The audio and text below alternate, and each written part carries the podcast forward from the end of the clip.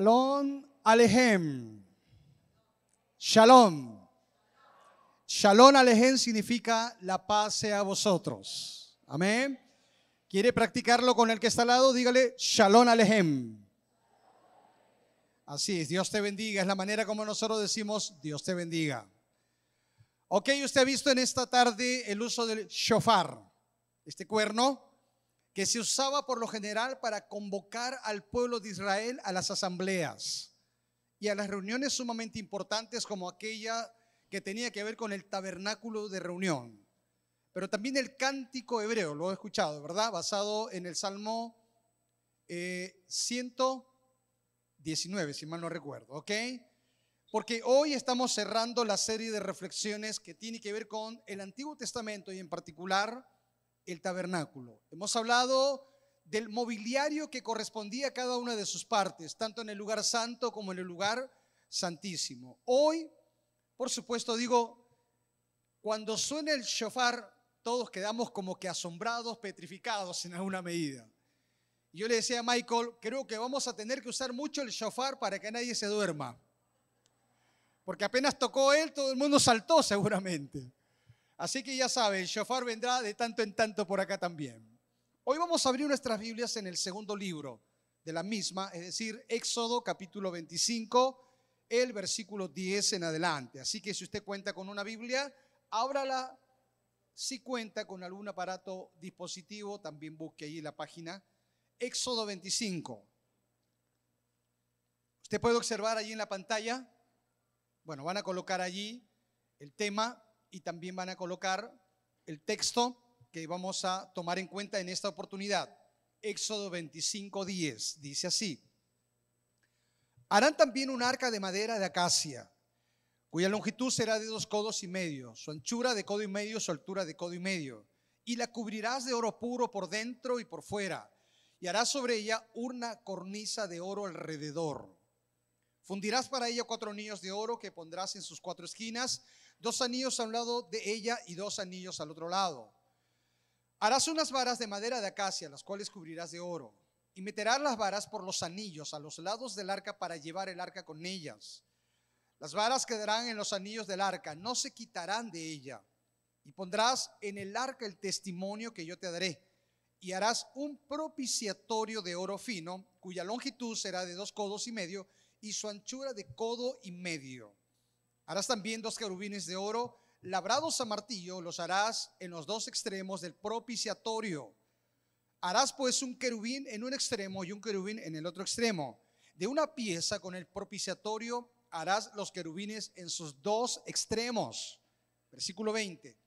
Y los querubines extenderán por encima las alas, cubriendo con sus alas el propiciatorio, sus rostros el uno enfrente del otro, mirando al propiciatorio los rostros de los querubines y pondrás el propiciatorio encima del arca y en el arca pondrás el testimonio que yo te daré.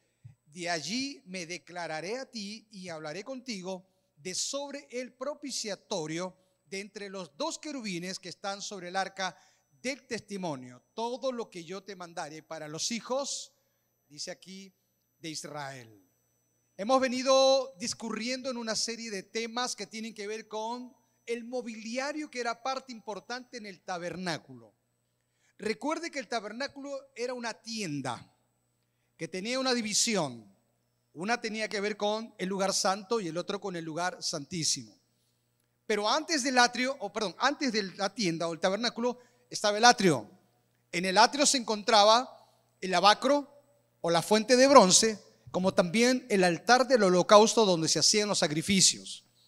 Luego venía el lugar santo donde estaba el altar del incienso, estaba también el candelabro y la mesa de los panes de la proposición. Y posteriormente llegaba el lugar santísimo donde está precisamente aquello de lo que hoy le hablaré, el arca del testimonio.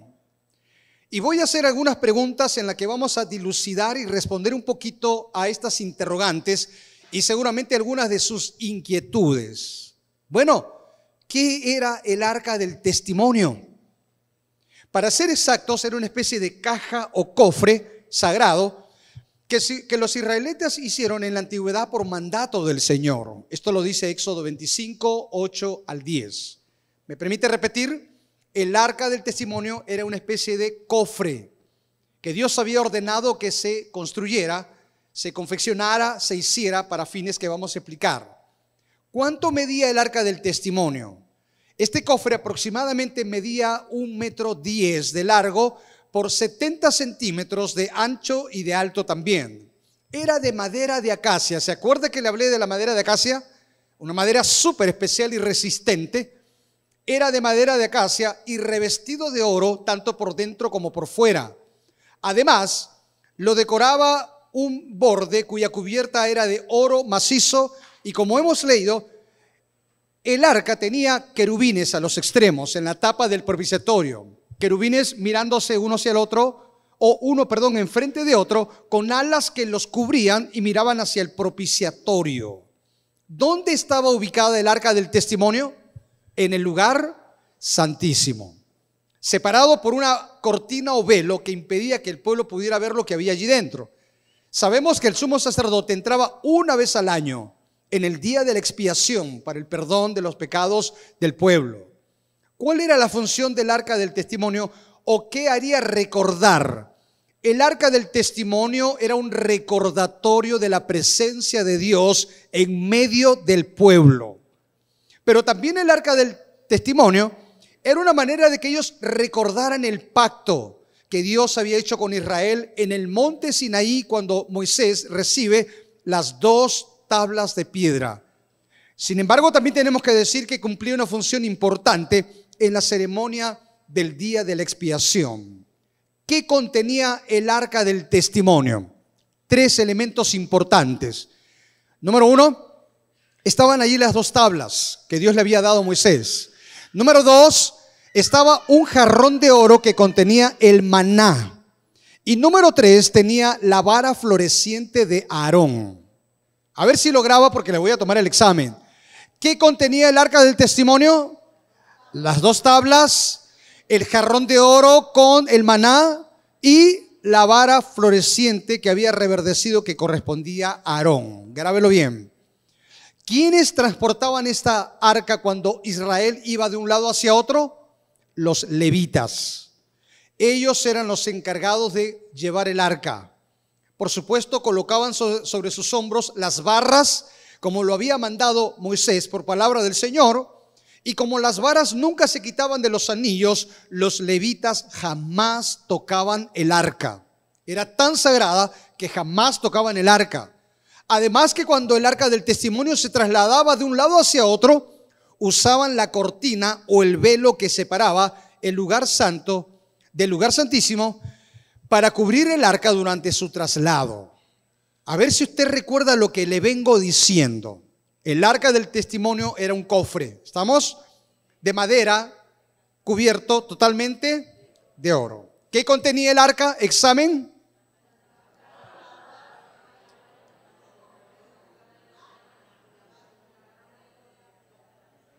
Todo lo que usted ha dicho. Escuché el murmullo nada más, pero todo lo que usted dijo está bien. Eso está bien.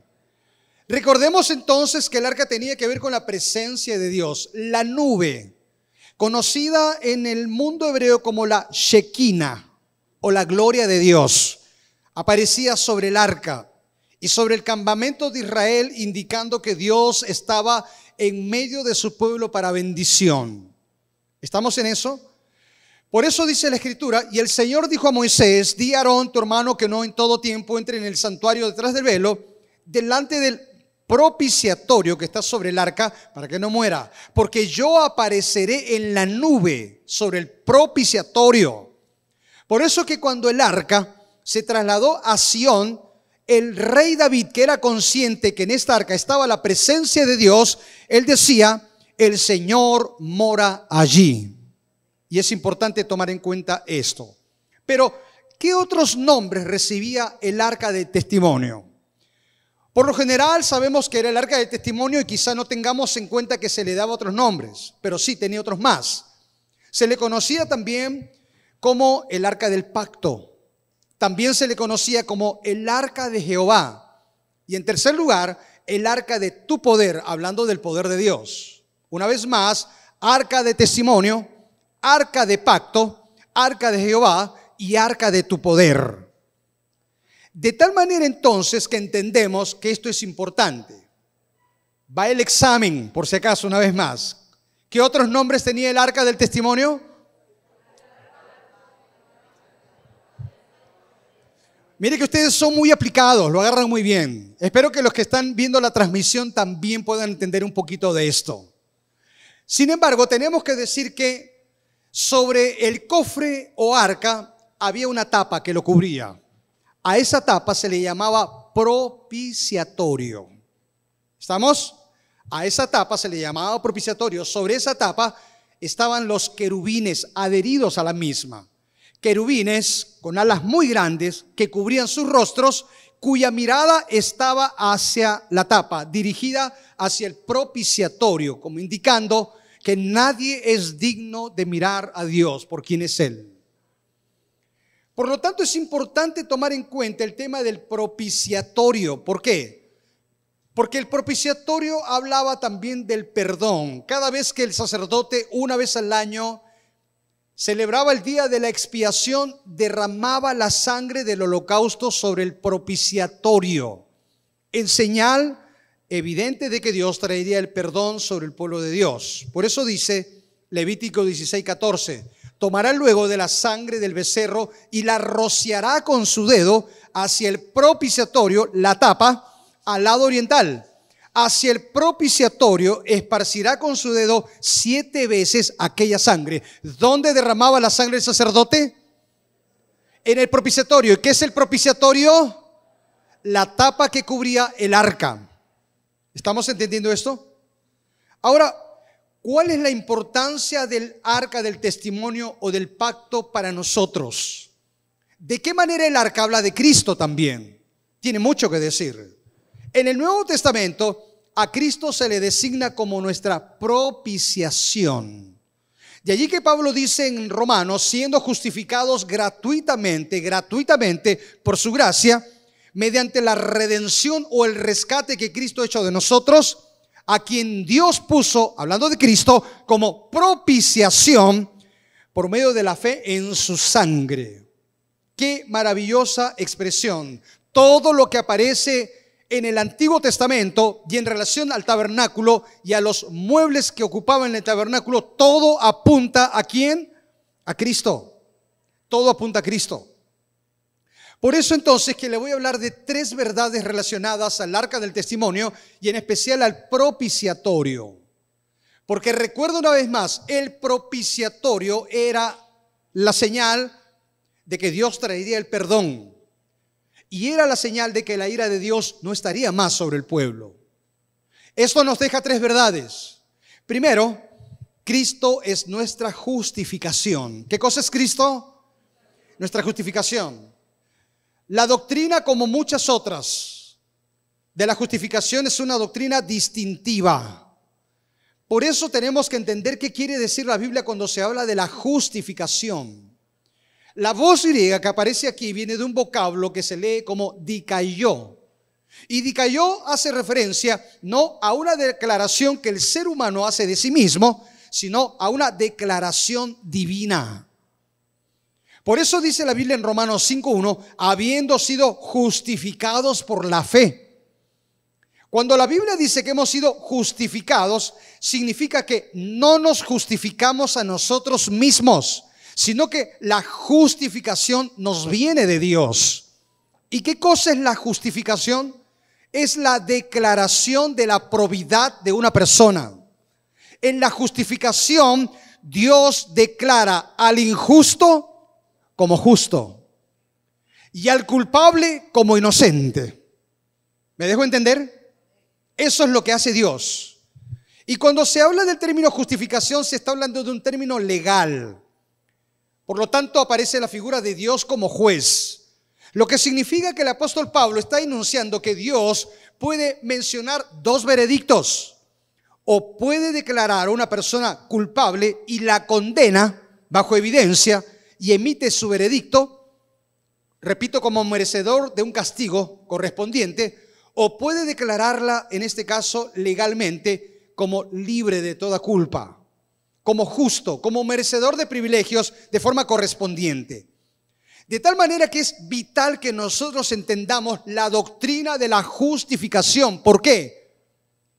Porque en ese sentido estaremos entendiendo lo que Cristo hizo en favor de la humanidad. Y cabe la pregunta, ¿por qué es necesaria la justificación? Por tres motivos. Número uno, porque todos estamos bajo condenación, muertos en nuestros delitos y pecados, dice la Biblia. En segundo lugar, porque todos no solamente estamos bajo condenación a causa de nuestros pecados, sino que en segundo lugar, todos estamos bajo la ira de Dios. Y de eso hablaré después. Y en tercer lugar, porque somos considerados en la Biblia como enemigos de Dios. Estamos enemistados con Él y como consecuencia no hay paz con Dios ni paz de Dios. Por esa razón tenemos que entender la necesidad de la justificación. ¿Cómo nos ve Dios? ¿Cómo ve Dios a la humanidad? La ve en un estado de perdición, de condenación, de culpabilidad. Por eso es importante tener esto en claro. Pablo precisa bien esto cuando escribe en Romanos capítulo 3, versículos 10, 11 y 12, y dice Pablo, como está escrito, no hay justo ni aún uno. No hay quien entienda, no hay quien busque a Dios, todos se desviaron, aún se hicieron inútiles, no hay ni siquiera una persona buena, ni siquiera uno. De tal manera que cuando Dios está tomando una radiografía del ser humano y de la humanidad. ¿Cómo ve al ser humano? Lo ve en una condición de oscuridad, de decadencia. Lo ve en una situación triste de perdición y condenación. Pero déjame decirle en esta tarde que el Evangelio no termina allí, porque el Evangelio son buenas noticias. ¿Y qué significa esto? Que si bien es cierto, Dios mira a la humanidad en este estado de perdición, mortandad y decadencia, el Evangelio te dice que para eso vino Cristo, para salvar lo que está perdido. Amén. Por eso entonces quizá no entendamos, no entendamos a cabalidad cómo Dios puede justificar a un pecador, cómo Dios puede hacer justa a una persona rebelde. Lo hace no en virtud de la religión, no en virtud de los méritos, no en virtud de las obras, sino en razón y virtud de la obra de Cristo. De allí entonces encontramos que en lo fundamental, la Biblia dice, hablando de Cristo, al que no conoció pecado, lo hizo pecado por nosotros para que fuéramos hechos justicia de Dios en Cristo. Cristo no conoció pecado en el sentido de que nunca lo cometió. No obstante, Dios le hizo pecado, es decir, lo trató como si fuera pecador. Él murió voluntariamente por culpa del pecado, pero no por el suyo. El texto dice que lo hizo por nosotros. Murió tomando el castigo que nosotros merecíamos. ¿Estamos entendiendo esto? Es lo que se conoce en la teología cristiana como la sustitución. ¿Qué quiere decir la sustitución? ¿Quién debía estar en la cruz? Cada uno de nosotros. Pero Cristo tomó plena y totalmente nuestro lugar. A eso se le llama sustitución. Por lo tanto, cuando nosotros hablamos del arca del testimonio y de la etapa del propiciatorio, estamos obligados a tener que involucrarnos en el tema de la justificación.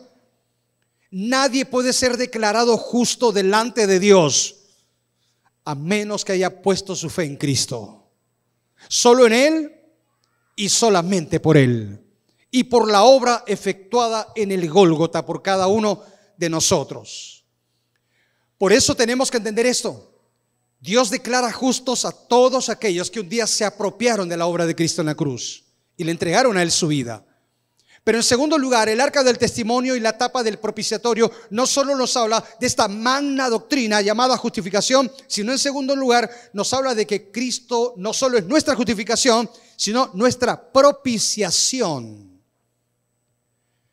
Por eso tenemos que entender que el término propiciación viene de un grupo de palabras gilasmos que casi siempre en el mundo antiguo se refería a apaciguar o evitar la ira divina. La palabra propiciación se usa en el Nuevo Testamento para describir la pacificación, aplacamiento o apaciguamiento de la ira de Dios. Mientras que la justificación te declara justo e inocente, La propiciación te hace libre de la ira justa de Dios. Amén. Por eso que nosotros encontramos que en la cruz Cristo elevó estas palabras tan conocidas. ¿Te acuerdas?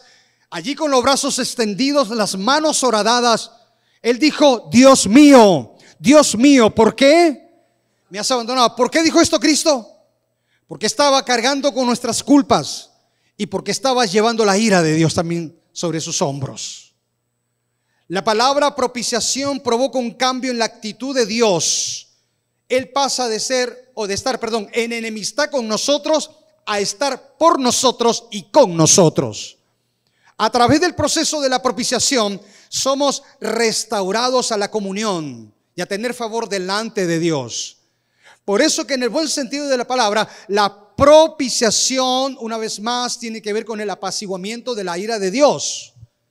¿Cuántos de nosotros probablemente no, no concibamos que Dios es un Dios de ira también? La Biblia está plagada de términos, de ejemplos y de cuadros que hablan de un Dios de ira.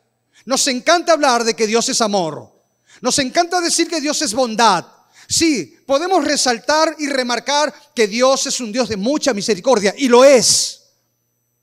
Pero nunca te olvides que como una moneda tiene dos caras de la misma manera, Dios puede ser un Dios de amor, pero también Dios es un Dios claramente que se indigna en contra del pecador. Por eso dice el Salmo, todos los días Dios está airado contra el pecador.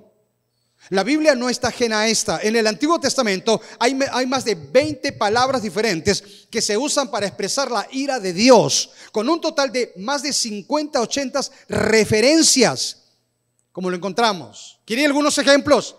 Mira Juan el Bautista.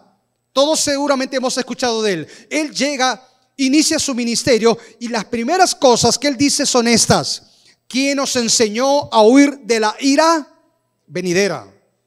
El Evangelio de Juan, capítulo 3, versículo 33, dice así, o 36, perdón, Juan 3, 36. El que cree en el Hijo tiene la vida eterna. El que rehúsa creer en el Hijo no verá la vida, sino que la ira de Dios está sobre él. ¿Quiere más? Usted tiene que leer el libro de Apocalipsis para darse cuenta de una imagen que seguramente provocará un gran impacto pero cada vez que usted tenga que leer el libro de Apocalipsis, lo que va a encontrar no es sino la indignación y la ira de Dios que se ha de desatar en los postreros tiempos.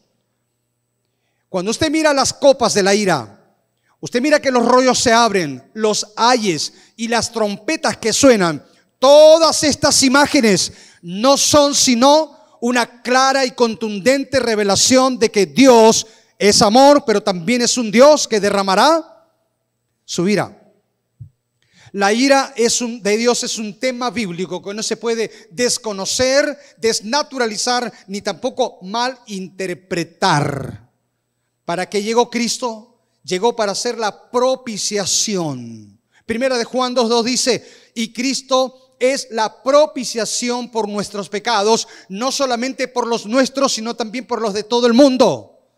Primera de Juan 4:10. En esto consiste el amor, no en que nosotros hayamos amado a Dios, sino en que Dios nos amó a nosotros y envió a su Hijo en propiciación por nuestros pecados. Por eso es importante entender esto. Que cuando Cristo llega a la vida, no solamente Dios en Cristo nos declara inocentes, sin culpa, sino que cuando Cristo llega a la vida nos libra de la ira de Dios y de la ira venidera, por supuesto.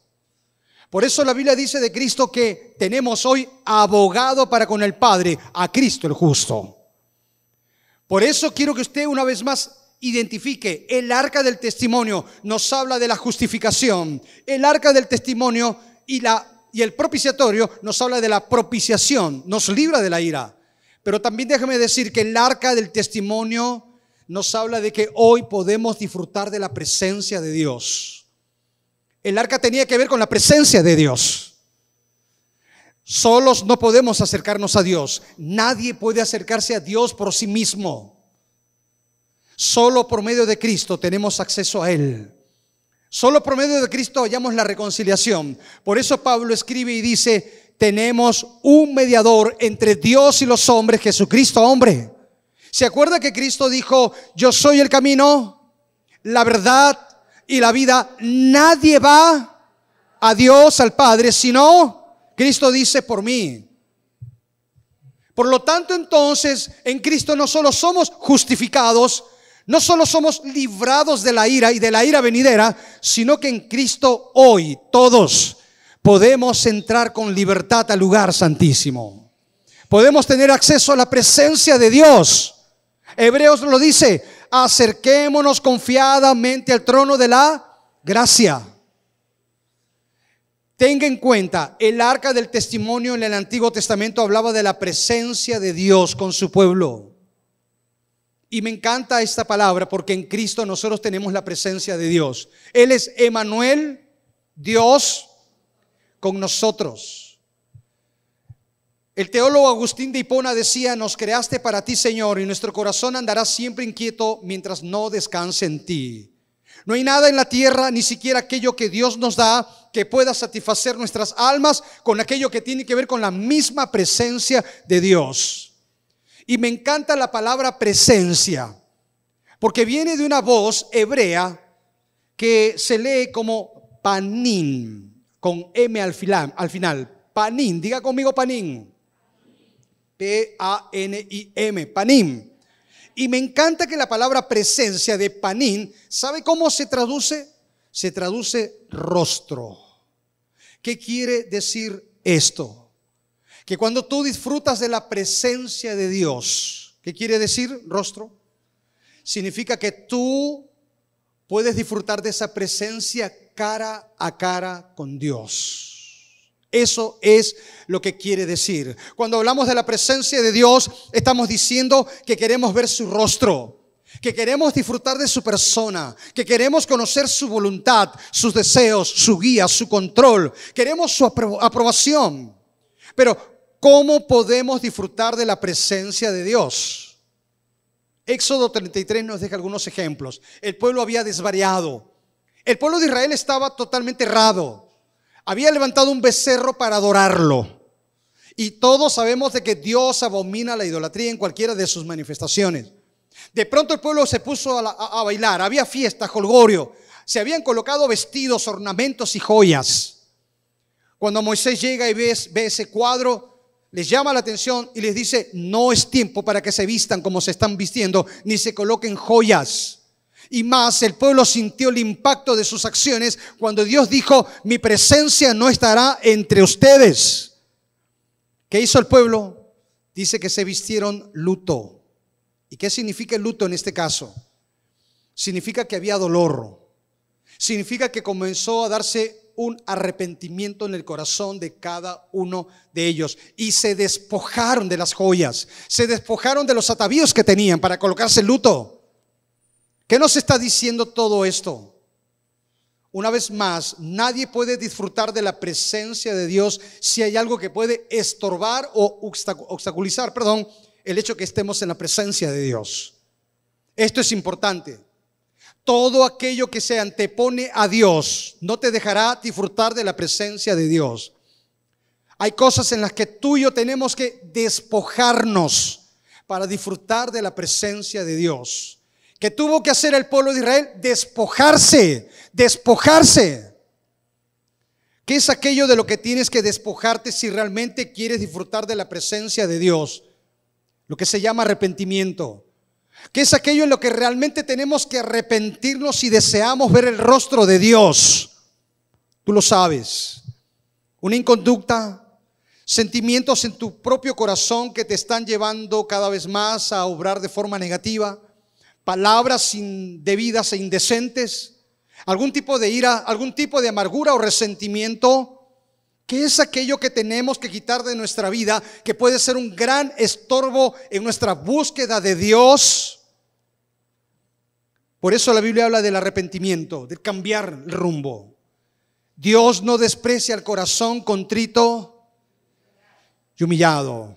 Bienaventurados los que lloran porque ellos recibirán consolación los que lloran su condición, los que entienden que necesitan el arrepentimiento para realmente involucrarse en la búsqueda de Dios.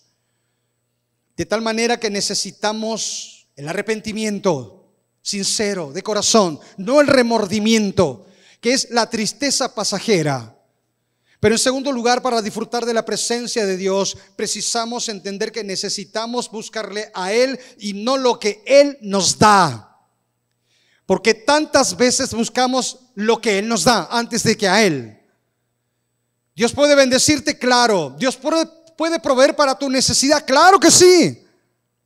Pero ¿de qué sirve todo eso si no disfrutas lo mejor, que es su presencia? Estamos inmersos a buscar los dones, pero no al dador. La bendición. Y según la Real Academia Española, no al bendecidor. Lo material, pero no al Señor de todas las cosas. La medicina, pero no al médico. Estamos las dádivas, pero no al Señor que da las dádivas. ¿Y cuántas veces buscamos lo que Él puede darnos y no quién es Él? Necesitamos reenfocar nuestra búsqueda de Dios. Necesitamos el arrepentimiento, necesitamos buscar a Él más de lo que Él pueda darnos y en tercer lugar necesitamos buscarle con humildad y contemplación. En la humildad reconocemos quién es Dios, pero también en la humildad reconocemos que le necesitamos a Él. En la contemplación es cuando aprendemos a verle como Él es, pero no le contemplamos. ¿Sabe por qué? Porque hoy corremos, hoy estamos de un lado a otro. Hoy estamos viviendo lleno de afanes. Hoy estamos corriendo en el vaivén de la vida. Estamos tan imbuidos en el bullicio, en las tareas cotidianas, que falta que aprendamos a detenernos. Por eso la Biblia dice esto, y lo dice Dios, estad quietos y conoced que yo soy el Señor. Quiero cerrar con ustedes con un pasaje con el que en esta reflexión el Señor me permitió cerrar el estudio. Jeremías capítulo 29, versículo 13. Y lo tenemos allí en la conclusión. Jeremías 29, 13. Cuando dice así, me buscaréis y me encontraréis cuando me busques de todo corazón. Una vez más, creo que tenemos que memorizar, tenemos que grabar y atar este texto a nuestro corazón. Me buscaréis y tú me vas a hallar. ¿Cuándo? Cuando me busques. ¿Cómo vas a disfrutar la presencia de Dios si no tienes tiempo para buscarle? ¿Cómo vas a disfrutar la presencia de Dios si no pones tu corazón allí? Llamarás al Señor tu Dios con toda tu fuerza, con toda tu mente, con toda tu alma y con todo tu corazón. La búsqueda de Dios significa intensidad, significa pasión, significa entrega total y sin condición. Y el Señor te dice en esta oportunidad, me encontrarás. ¿Cuándo me encontrarás? Cuando me busques de verdad. Cuando me busques de verdad. ¿Y qué significa buscarlo de verdad? Cuando me busques de todo tu corazón. Cuando no pongas condiciones. Cuando no pongas excusas. Cuando dejes de lado tus afanes. Cuando realmente tú y yo tengamos tiempo para Él como tiene que ser. Y la imagen de Marta y María encajan tan bien. Mientras Marta hacía tantas cosas y corría de un lado a otro, estaba haciendo algo loable para servir a Cristo. Pero olvidó la prioridad, la que tenía María. María estaba exhorta, sentada a los pies de Cristo. Y Cristo dice de María, ella eligió la mejor, la mejor parte. Porque estaba buscando a Jesús de todo. Por lo tanto, quiero darte esta palabra. Me buscarás, dice el Señor, está bien, y me encontrarás si me buscas de todo corazón. Termino preguntándote, se nos ha ido una semana más. Si tú tuvieras que ponerle una nota a la semana que se va en cuanto a tu búsqueda de Dios, ¿qué nota le pondrías? ¿Estarías aprobado? ¿Pasando, raspando o estarías reprobado? Tú lo dices delante de Dios ciertamente. Pero hoy hemos menguado en nuestra búsqueda. Hoy hemos decaído en este sentido. Hoy estamos tan inmersos en tantas cosas que nos alejan de lo que significa una búsqueda significativa de la presencia de Dios. Recuerda, la palabra presencia significa rostro.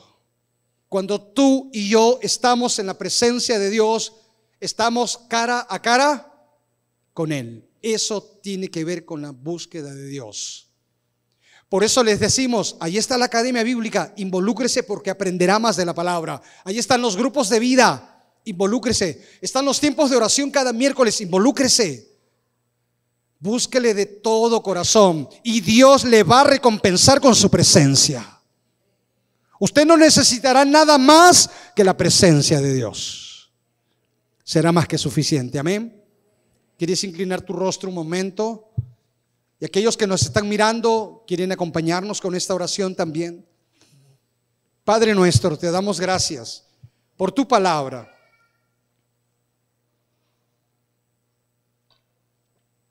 Te damos gracias por tu presencia. Sabemos que nadie va a ti si tú no le atraes y si no es por la obra de Cristo en la cruz. Te necesitamos, Señor.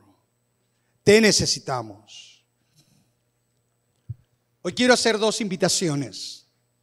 En primer lugar, aquellos que aún no experimentan de la verdadera comunión con Dios a través de Cristo. Aquellos que hoy viven de espaldas a Él probablemente. Usted no podrá ser declarado justo delante de Dios. Usted no podrá estar lejos de la ira de Dios. Usted no podrá disfrutar de la presencia de Dios si usted aún por la fe no ha puesto su vida en las manos de Cristo. El primer paso que usted necesita es entregarle su vida a Cristo. Y si usted hoy quiere dar este paso, como lo hemos hecho en otras oportunidades, lo quiero hacer el día de hoy. Haga conmigo esta oración. Vamos. No vaya, no se vaya de este lugar con un corazón vacío. No se vaya de este lugar con la incertidumbre y no se vaya de este lugar sabiendo que un día usted será parte de la ira de Dios. Entréguele a Cristo su vida. Si es así, déjame ayudarte. Haz esta oración conmigo. Señor Jesús, te entrego mi vida. Hace casi dos mil años o más llegaste a una cruz y entregaste todo tu ser por mí. Tu sangre fue derramada para traer el perdón de mis pecados, de los que hoy me arrepiento. Ven a mi corazón. ¿Cuántos hicieron esta oración en esta tarde? ¿Puede usted levantar su mano? ¿Cuántos oraron conmigo en esta tarde? Permítame verle. Yo solo quiero pedirle que en el lugar donde usted, se encuentra, levante la mano. ¿Habrá alguien que oró conmigo? Habrá alguien, yo vi tu mano, Dios te bendiga. Habrá alguien más, sea valiente. No deje para mañana la decisión que hoy puede tomar. Hoy es el día de salvación. ¿Habrá alguien más? ¿Quieres levantar tu mano? Déjanos ayudarte en esta decisión importante. La mejor decisión y la más grande. ¿Habrá alguien más? Todos orando. Todos están con las cabezas aquí inclinadas. Los que nos están mirando, usted puede escribirnos también si está tomando esta decisión. Permítame orar por usted. Por favor, quiere ponerse de pie un momentito, luego se sentará para orar por usted. Sí, tenga la amabilidad. Vamos a orar por quien hoy toma este paso. Cuando termine de orar, le ayudarán en este momento en que usted toma esta decisión. Padre, gracias por quien hoy da este paso. Porque no hoy abre su vida a Cristo. Escribe este nombre en el libro de la vida. Es tu Hijo, Señor, y séllalo con el Espíritu Santo a partir de este momento. Gracias, Señor. En tu nombre. Tome asiento, gracias. Este segundo llamado es para la iglesia. ¿Cómo va tu comunión con Dios? ¿Está usted disfrutando de la presencia de Dios o los afanes lo han alejado?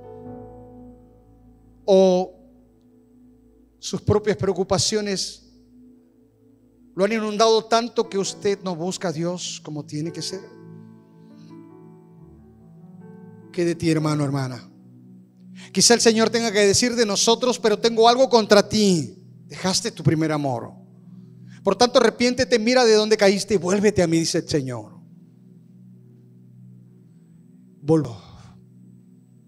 Volvamos a aquel monte donde Jesús lo dio todo por nosotros, para que a los pies de la cruz lo demos todo por Él también. Levanta tu oración, acércate al Señor, dile Señor, vuélveme a ti. Convertíos, hijos de los hombres, dice la Biblia. Vuélvase a Dios en una comunión viva, fresca. Vamos, volvamos a la cruz.